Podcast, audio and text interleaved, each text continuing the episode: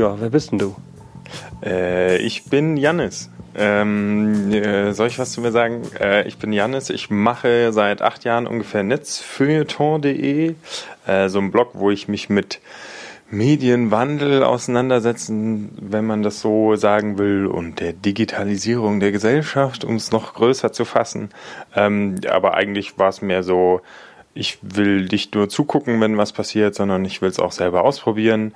Äh, deswegen habe ich dann irgendwann auch einen YouTube-Kanal dazu gemacht und äh, solche Späße und äh, spiele gerade mit Snapchat rum, weil ich Dinge immer ausprobieren will, nicht nur zugucken will.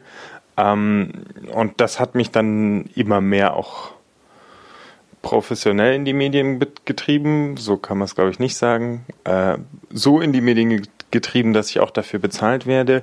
Ähm, bin im Moment so als Freier unterwegs, unter anderem äh, so Disclaimer als freier Social Media Redakteur beim ZDF, aber auch irgendwie für andere Medien. Gibt viele Fortbildungen und Vorträge manchmal und so Späße. Das mache ich. Okay, und in der Akademie bist du auch noch beim Webvideopreis? Äh, genau, ich bin noch in der Webvideo Academy, weil ich 2013 selber mal für den Deutschen Webvideopreis äh, nominiert war. Und ähm, dann hat man sich irgendwie das System vom Oscar entlehnt, dass dann es eine große Academy gibt, die nach und nach durch die Nominierten und Preisträger wächst und die dann immer wieder in den Folgejahren die Nominierten vorschlagen. Das genaue Voting-System ändert sich wieder jedes Jahr, deswegen ja. Genau, also und ja, was man sagen muss, du bist eigentlich auch immer überall dabei und stellst auch immer jedem freche Fragen. Ja, ich halte mich da ungern zurück, ja. Genau, okay. Und äh, diesmal bin ich aber an der Reihe, dir ein paar Fragen zu stellen. Und ähm, ja, heute geht es um deine Masterarbeit. Soll ich die aus dem Regal holen? Für Für die Zuschauer, ja, genau. Wir werden es nämlich auch irgendwo, äh, es gibt es auch als Video, nicht nur als Podcast. Deshalb, also für alle, die es nicht sehen können, es ist äh, aus Papier, so offline und es stehen Buchstaben drauf, also so mit schwarzen Buchstaben auf weiß. Ja, genau. Also ich habe äh, auch vor kurzem äh, meine Masterarbeit endlich fertig geschrieben und da ging es äh, um das Geschäftsmodell von Multi-Channel Networks oder was man auch landläufig oft als YouTube-Netzwerke bezeichnet. Wie funktionieren die eigentlich äh, und wie müssen die sich weiterentwickeln? So. Gut, damit hast du die erste Frage schon mal dir selber gestellt. Äh, genau. Ähm, ich würde, also wenn ich die Masterarbeit jetzt nochmal schreiben müsste, dann würde ich quasi noch ein bisschen provokativer anfangen und sagen, dass Multi-Channel-Networks oder YouTube-Netzwerke eigentlich gescheitert sind, das Geschäftsmodell. Zumindest wenn man äh, von der einfachsten Form ausgeht. Und die einfachste Form war ja eigentlich, ich bündle ganz viele YouTube-Kanäle, ich fasse die alle unter einem Dach zusammen ähm, und dann vermarkte ich die gemeinsam. Äh, und ähm, übernehme für die, genau, die Vermarktung, hol die, zieh die Werbekunden an Land und ähm, mach damit irgendwie mein Geld. Und äh, das ist eigentlich zu wenig, weil wenn wir jetzt mal äh, ausrechnen, wir nehmen mal 10 Euro TKP, ja, zahlt der Werbetreibende für einen Werbespot, ähm, dann will bei den Standardwerbeformen YouTube davon schon mal 55 Prozent ungefähr. Bleiben noch äh, 4,50 Euro, also von diesen 10 Euro. Und dann ist je nach, je nach Vertrag, kommt es drauf an oder so, dann will der YouTuber davon eigentlich, nee, umgekehrt, das Netzwerk macht mit dem YouTuber nochmal einen Share aus, was es bekommt. Also die 4,50 Euro gehen dann quasi an das Netzwerk und den YouTuber und die müssen sich das dann wieder teilen. Und in den meisten Fällen gibt der YouTuber sowas vor um die 30 Prozent ab äh, von, von seinen Einnahmen an das Netzwerk, von dieser Vermarktung. Das heißt, für das Netzwerk bleibt im Endeffekt prozentual nur so 16, 17 Prozent, je nachdem, wie gut sie verhandelt haben, von diesen 10 Euro. Das heißt, was sind es dann? 1,60 Euro? Stimmt es? 16 Prozent von 10 Euro ist leicht zu berechnen. Ja, genau. 1,60. Ja, also äh, genau, 1,60 Euro. Ähm, und da zeigt sich, dass irgendwie das so langfristig nicht ausreicht, sagen wir mal. Ne? Also diese, das reicht nicht aus. Ähm, deswegen haben auch ganz viele Netzwerke natürlich viel mehr auf, auf Product Placements gesetzt weil da einmal die TKPs sehr viel höher sind. Ähm, da kann ich Je nachdem, wie der Kanal ist, kann ich irgendwie 50 bis 90 Euro äh, verlangen. TKP muss man das erklären, Tausender Kontaktpreis. Also äh, so läuft normalerweise die Werbebuchung. Ich bezahle für Kontakte, wie viele Leute sehen meine, meine Werbung und die Standardwährung ist der Tausender Kontaktpreis. Wie viel muss ich bezahlen, dass 1000 Leute mit meiner Werbung in Kontakt kommen, mehr oder weniger. Und um mal einen Vergleich zu nennen, Fernsehen ist bei 25 Euro. Genau. Und äh, dadurch, dass äh, Produktplatzierungen so viel authentischer und äh, tralala sind, ähm, kann ich da sehr viel mehr Geld äh, quasi für verlangen. Kommt auch darauf an, wieder in welchem Kanal, wie ausgelutscht ist der, bietet sich das Thema an und so weiter. Ähm, äh, aber das ist für die Netzwerke natürlich sehr viel lukrativer, vor allem, weil YouTube davon auch nicht direkt Geld abzieht. Zumindest bislang nicht. Okay, also Sie ziehen dann YouTube sozusagen über den Tisch. Äh, noch eine Nachfrage. Also 55 Prozent gehen wirklich an YouTube. Ich dachte, die wären bei 45. Habe ich es verdreht? Äh, Lies mal nach. Moment, ich habe es ja, ich hab's ja aufgeschrieben. Nee, du hast recht. Ich glaube, es sind 45. Ähm, was aber stimmt, ist, dass für die Netzwerke am Ende nur noch 16,5 Prozent bleiben. Ja, ähm, genau. YouTube kriegt standardmäßig, hier ist die passende Grafik. YouTube kriegt standardmäßig 45 Prozent. Das haben sie auch irgendwann vereinheitlicht. Am Anfang war das so ein bisschen verhandelbar. Und äh, die MCNs und Webvideomacher kriegen 55 Prozent bleiben für die, die sie wieder untereinander teilen müssen.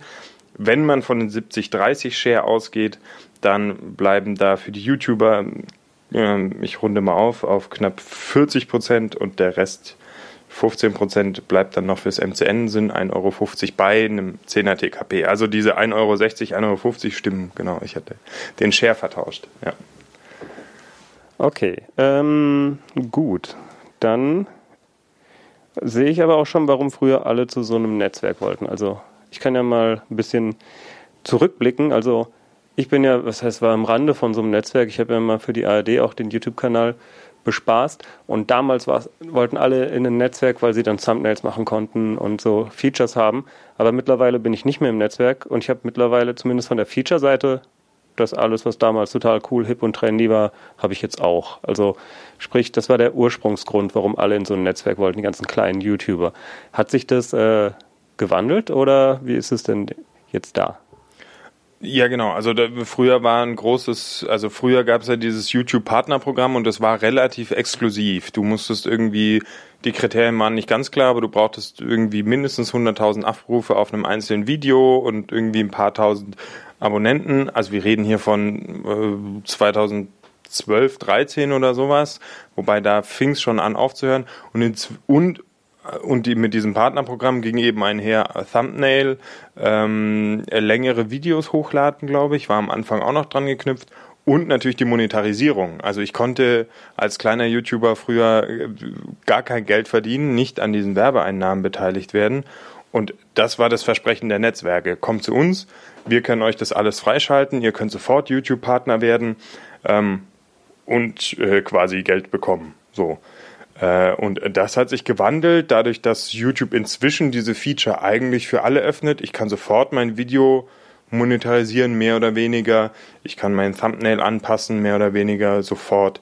Ähm, da haben die Netzwerke einen großen, äh, großen Teil ihrer Anziehungskraft verloren.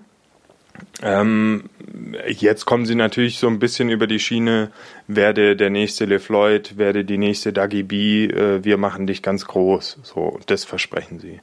Und das ist tatsächlich auch noch eine der zentralen Leistungen, äh, die Netzwerke übernehmen, ist so die einmal die Kanaloptimierung, also dir erklären, wie machst du bessere YouTube-Videos, wie solltest du die Beschreibung von deinem Kanal ausführen, also lauter so Sachen, da gibt es tatsächlich mm, so eine Menge Know-how, die die angesammelt haben, so wo sie die Kanäle durchoptimieren, sagen die auch, wie machst du ein besseres Video, konzentriere dich auf ein Format, lad zweimal die Woche hoch, lad, mach feste Upload-Zeiten, all solche Späße.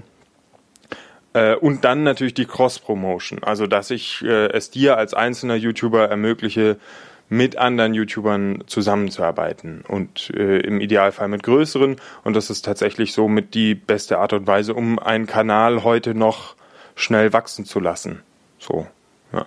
weil dann ne, die anderen Abonnenten sehen mich in deinem Video und dann sage ich am Ende, abonniert auch meinen Kanal und äh, dann abonnieren alle meinen Kanal und äh, ich weise auch auf das Video hin, dann abonnieren alle deinen Kanal und so. Und das kann natürlich ein Netzwerk den Kontakt sehr viel besser herstellen. So und und natürlich so ein bisschen damit locken, äh, vielleicht tauchst du ja mal im Video von LeFloid auf, so wobei das wird dir kein Netzwerk versprechen, aber ja.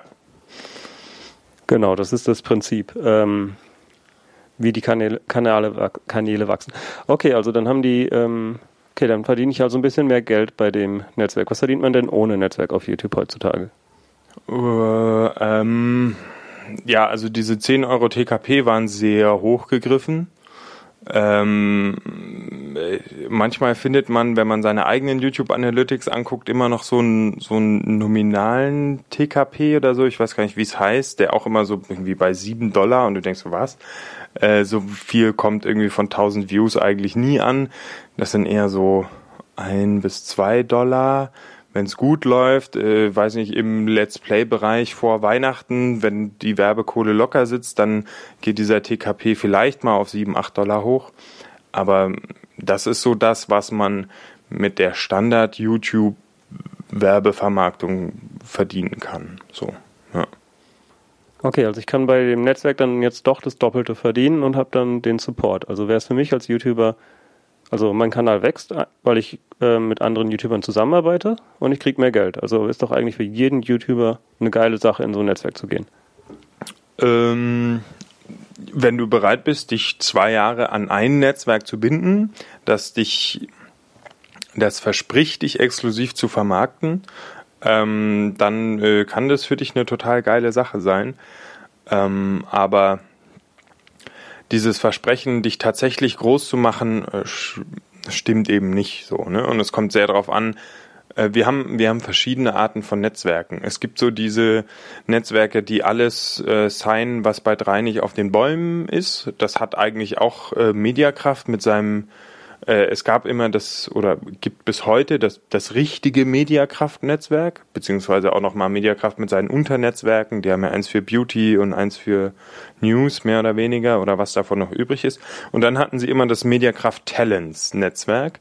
Das ist einfach so ein, so ein großes Netzwerk, wo alle restlichen Kanäle reinkommen, die sich bewerben und da wirst du auch sofort aufgenommen, kriegst aber nicht, nicht viel Support, sondern was du kriegst ist ein Online-Forum und vielleicht irgendwie so ein paar Webinare, die du dir angucken kannst, äh, wenn du möchtest. Und dann liegt es schon eher an dir selbst, äh, deinen Kanal voranzubringen und auch so Cross-Promo-Aktionen an Land zu ziehen. Du hast dann das Forum, wo du dich vielleicht mit anderen vernetzen kannst, aber äh, die Arbeit musst du immer noch selber machen. So, ähm, das, das passiert, glaube ich, aber auch nirgendwo von selbst.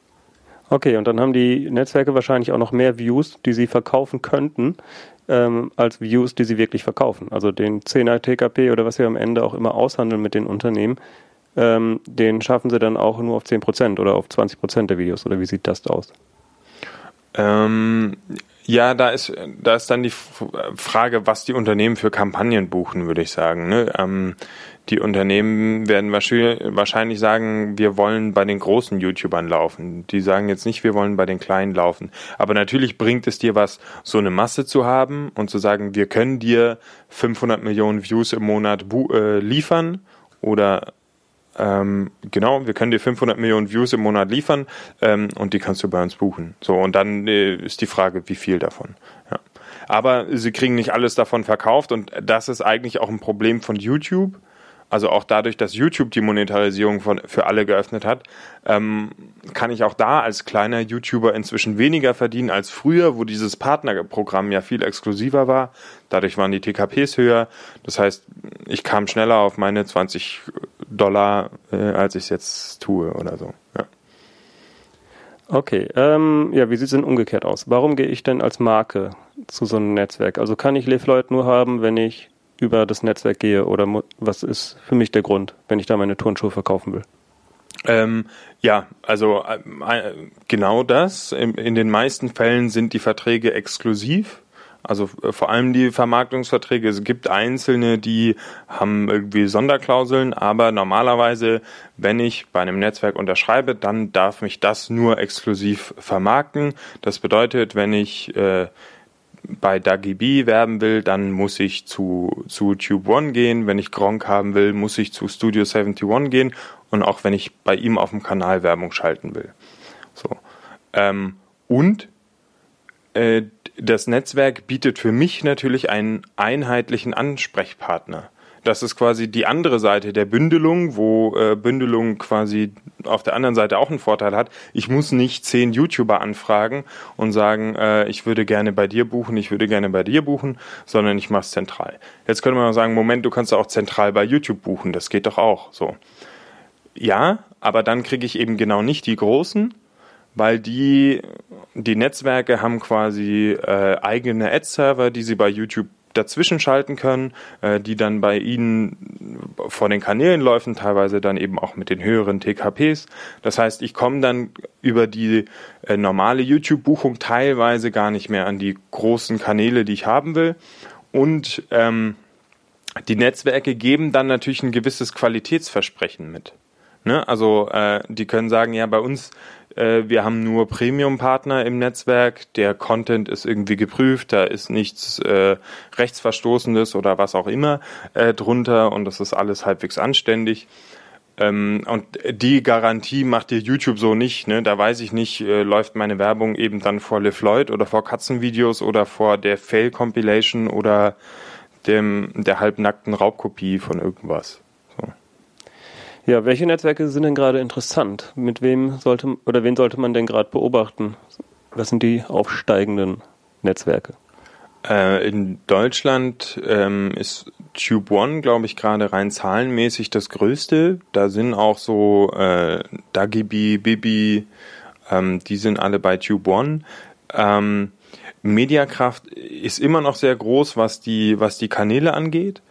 Ähm, also die Zahl der Kanäle und auch die Views, wobei die tatsächlich kaum noch große Namen übrig haben, muss man auch sagen. Also die sind spannend zu beobachten, so ein bisschen, wie lange läuft das noch, würde ich jetzt mal etwas böse sagen. Ähm, dann ist noch spannend definitiv Studio 71, das äh, das Netzwerk von Pro7 Sat1, was sie selber gegründet haben. Auch die haben bei sich Gronk unter Vertrag, die haben LeFloid unter Vertrag, ähm, die haben Pete's Meet bei sich und ähm, sind eben auch schon einen Schritt weiter. Da können wir gleich nochmal sagen, wie entwickeln sich eigentlich die Netzwerke weiter. Ähm, DiviMove ist auch spannend, äh, weil sich jetzt eben diese verschiedenen Richtungen ähm, raus, äh, raus kristallisieren, in die die Netzwerke gehen.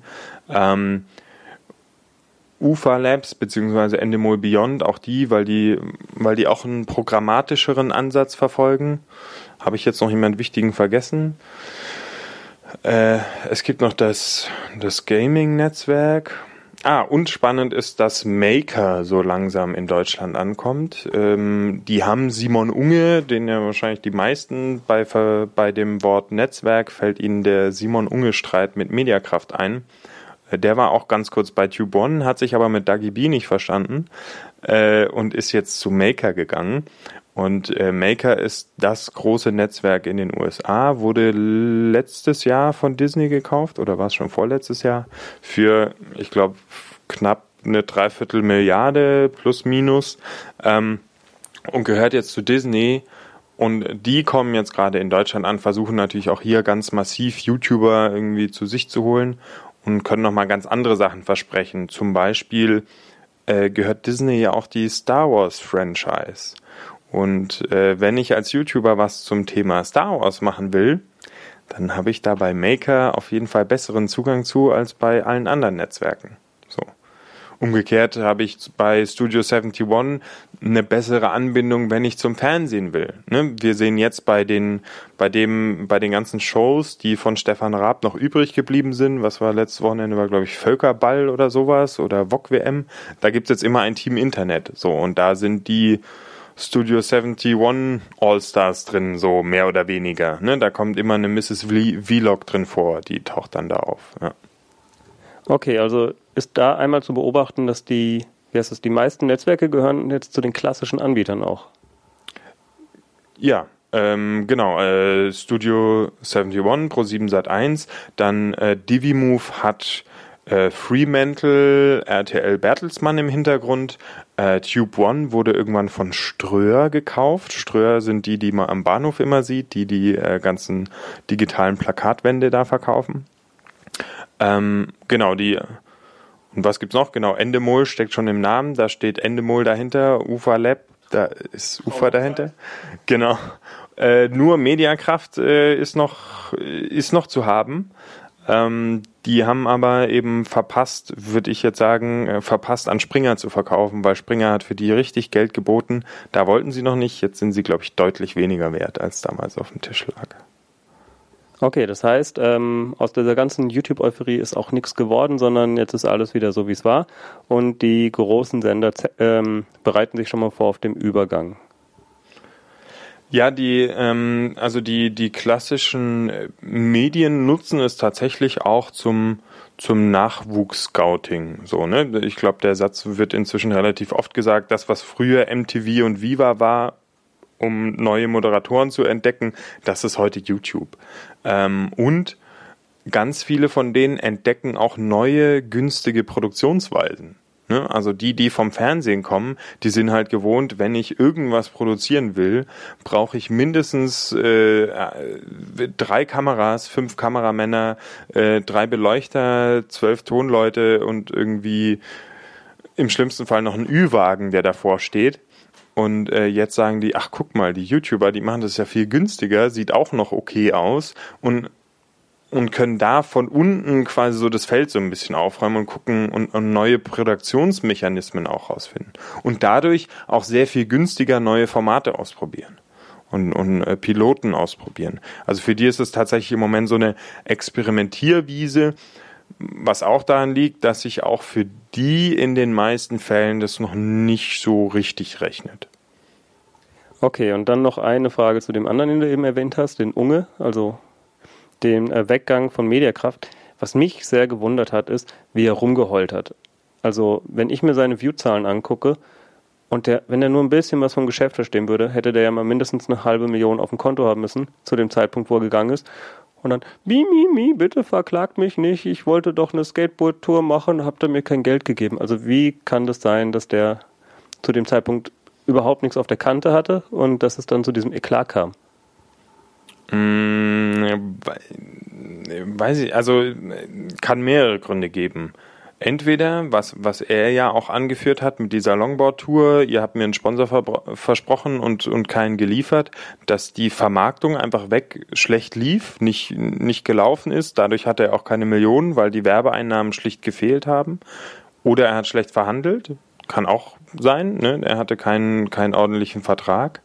Ähm, ja, das wären so die zwei Gründe. Entweder er hat schlecht verhandelt oder und ich meine, die, die Netzwerke hatten natürlich immer diese zwei Jahresverträge mit den YouTubern. Und äh, theoretisch ist das Modell, ich versuche dich im ersten Jahr aufzubauen und dann bist du im zweiten Jahr meine Cash Cow. Ne, dann investiere ich nicht mehr groß in dich noch größer machen, sondern dann bin ich am Melken und, und äh, weil sonst rechnet sich's für mich ja nicht. So äh, und da kann es natürlich auch sein, dass er irgendwie dachte, wie die haben jetzt aufgehört, mich zu supporten und äh, ich wachs gar nicht mehr weiter und äh, andersrum gedacht wurde, wir haben dir jetzt geholfen, dich so groß zu machen. Äh, jetzt wollen wir auch mal ein bisschen Return on Investment sehen. Das wäre auch noch so eine Idee. Ja, und er dann dachte, mein Marktwert ist doch inzwischen ganz anderer. Wieso kriege ich nicht so viel Kohle? Dabei haben sie ihm vielleicht auch irgendwo geholfen, den zu erreichen. Das ist ja so ein bisschen die strittige Frage, wie viel bringt das Netzwerk oder nicht. Bertram Google hat, glaube ich, mal eine Analyse gefahren, wo man sieht, dass ab Netzwerkbeitritt das Wachstum schneller verlaufen ist als vorher.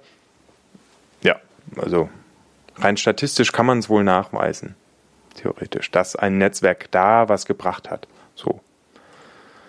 Okay, und ähm, ja, werden die Leute mittlerweile reich durch die Netzwerke? Werden die Netzwerke reich oder verdient keiner Geld und alle hoffen immer noch aufs Fernsehen? Ähm, die Netzwerke werden, glaube ich, noch nicht wirklich reich. Ähm, wobei es da auch drauf ankommt, wer. Also zum Beispiel Studio 71 bei denen ist nur ein Geschäftsfeld die eigenen YouTuber oder die YouTuber, die man unter Vertrag hat. Ein großes anderes Feld ist der ganze Fernsehcontent, den man hat, den auf YouTube bringen und zu vermarkten. Und das ist einfach zusätzliches Geld, was es so vorher noch nicht gab. Ne? So äh, The Voice Kids und so und Galileo gehört so mit zu den, den äh, erfolgreichen Kanälen von denen und da verdienen die einfach nochmal zusätzliches Geld. So. Ähm, an diesem, an dem anderen YouTube-Geschäft, da werden sie, glaube ich, noch nicht wirklich reich, aber es sind Investitionskosten. Ne? Das ist auch kein Markt, den man sich entgehen lassen will. Wenn man davon ausgeht, Fernsehen stirbt, wovon wir ja, glaube ich, alle ausgehen, ähm, dann willst du irgendwie ja da mitsprechen und dir das Publikum und eventuell die Protagonisten der Zukunft sichern. So. Okay, also, ähm, was wollte ich noch? Achso, und die YouTuber, ähm, die YouTuber, da gibt es natürlich klar welche, die durchaus sehr gut davon leben. So, das ist weniger ein Problem. Das ist auf jeden Fall inzwischen schon auch ein Wirtschaftszweig, in dem Einzelne viel Geld verdienen. So, ja. So, noch ein wichtiges Thema für die ganzen YouTuber, womit, was ich gehört habe, was viel Geld bringt, ist auch Merch. Also jeder YouTuber hat Merch. Wie stehen denn da die Netzwerke dazu? Ist das Verhandlungssache oder bist du automatisch auch da ausgeliefert? Können die die Le Floyd Kappe ähm, dann für dich verkaufen oder machst du das noch selber? Ähm, das ist auch äh, tatsächlich Vertragsfrage. Äh, inzwischen decken die Netzwerke das immer mehr mit ab, äh, aber tatsächlich mit so einem Service Gedanken auch irgendwo dahinter. Äh, in, den, in den frühen, deswegen meinte ich so, in den frühen Mediakraftverträgen, dieses klassische Netzwerkmodell, wir sammeln möglichst viele und wir kümmern uns einfach nur um die Online-Vermarktung äh, vereinfacht dargestellt, da spielte das Merch noch keine Rolle. Inzwischen gibt's andere Netzwerke, zum Beispiel äh, DiviMove, die versuchen sich viel mehr so als äh, Künstleragentur und zwar Full-Service Künstleragentur, nenne ich es jetzt mal aufzustellen. Das heißt, sie, sie versuchen dir als YouTuber positiv formuliert möglichst alles abzunehmen die Vermarktung, ja, aber auch zum Beispiel das Merchandise und äh, vielleicht auch Lizenzierung und irgendwie den Buchdeal oder Musikproduktion einzufädeln. Das sind ja die Sachen, wo man gerade Geld verdient. Und dann, da gibt's glaube ich, noch keine Standardverträge. Viel davon basiert aber auch weiterhin vor allem auf einem Revenue Share, also eine Umsatzbeteiligung, die man dann aushandeln muss und die ist dann auch bei einem, bei einem Merch-Artikel vielleicht da. Aber wenn du quasi die Rechte an deinem Namen mit dem Vertrag äh, weggegeben hast, dann scheiße verhandelt, ja.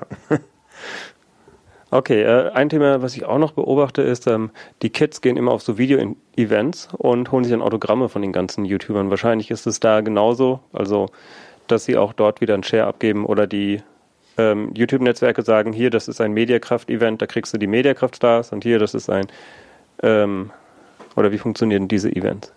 Ähm, es gibt verschiedene Events. So die Video Days sind ja eigentlich offiziell kein Mediakraft-Event, auch wenn Christoph Krachten ja Mitgründer von Mediakraft war. Inzwischen ist er da mit einer Menge Krach rausgeflogen und macht jetzt die Video Days selber weiter ähm, und äh, betont deswegen immer, nein, wir sind netzwerkunabhängig. So. Ähm, dann gibt es sowas wie die Gang Tour, die schon klar von Tube One auch organisiert wird als Netzwerk. Und dann gibt es inzwischen so äh, was gab's denn letztens? Irgendein Verlag, der auch versucht hat, so ein YouTube-Event zu starten und auch teilweise Eventagenturen, die einfach sagen, ja, Musikfestival, jetzt machen wir halt YouTube-Festival, super, müssen wir noch weniger machen, wir müssen nur irgendwie Schlangen und Securities äh, aufstellen, die dann die äh, Autogrammvergabe organisieren und können dafür auch noch Eintritt nehmen. Äh, wobei die auch nicht immer so gut funktionieren, aber ähm, das ist auch nochmal ein eigenes Feld, ja. Aber auch ein Wachstum, so diese ganzen Events, ja. Okay, dann ähm, vielleicht noch Tipps für jemanden, der überlegt, ob er in ein Netzwerk gehen soll oder nicht. Worauf sollte er achten? Ähm, A, wirklich, glaube ich, auf die Vertragslaufzeit. So, ähm, kriege ich einen eigenen Ansprechpartner, einen persönlichen, der irgendwie für mich, für mich da ist, sozusagen, den ich, wo ich vielleicht sogar eine Telefonnummer kriege und ihn anrufen kann in, im Fall von Problemen. Und ich würde mich auf jeden Fall vorher immer versuchen, mit Leuten zu verständigen, die schon in dem Netzwerk sind, ähm, kann man irgendwie rausfinden und fragen, hier, bist du zufrieden oder nicht? Das würde ich auf jeden Fall tun und ähm, vielleicht auch nicht unbedingt den Standardvertrag akzeptieren, sondern wie bei jedem Vertrag, man kann verhandeln. So, ja.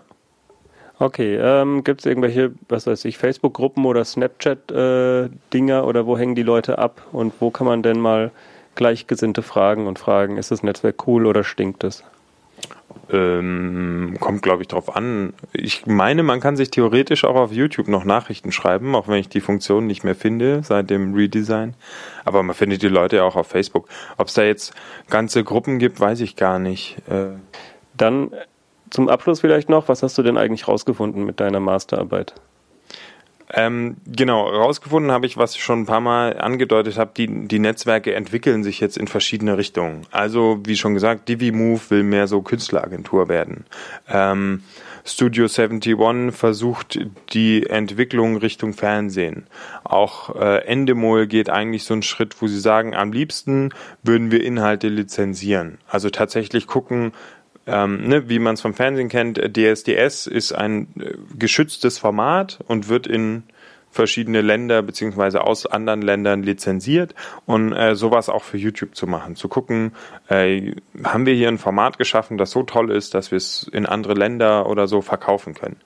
Und äh, die Ausdifferenzierung in so Prem, ich nenne es mal Premium-Netzwerk, aber so sehr spitze Netzwerke. Also äh, Pro7 hat zwar jetzt gerade das äh, Collective Digital Studio in den USA noch dazu gekauft, ist dafür aber immer noch ein äh, nicht ein kleines, aber ich sag vielleicht mal ein feines Netzwerk, in dem sie sich sehr genau angucken, welche Künstler haben wir da drin. Die kriegen ihre Masse nicht über äh, viele kleine Künstler, sondern über wenige sehr große, mit denen sie dann auch gezielter arbeiten. Unterstelle ich Ihnen jetzt mal. Okay, sozusagen die Premium-Marke unter den Netzwerken. Gut, dann vielen Dank für das Interview. Ähm, ich werde mit dir später, wer weiß, wann die Episode rauskommt, nochmal über ein riesengroßes, äh, mittlerweile auch YouTube-Netzwerk reden, die Öffis, öffentlich-rechtlichen Fernsehsender. Ähm, genau, also bis, wenn euch das interessiert, Kanal, nee, abonnieren doch, man abonniert einen Podcast, abonnieren und äh, irgendwann kommt dann der Janis nochmal mit den öffentlich-rechtlichen.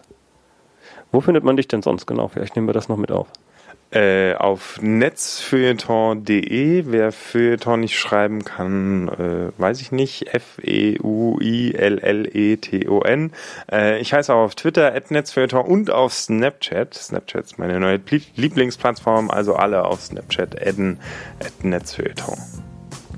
Okay, vielen Dank. Ein kleiner Hinweis noch. Der Intro- und Abschlusssong ist von audionautics.com und heißt Clap Along.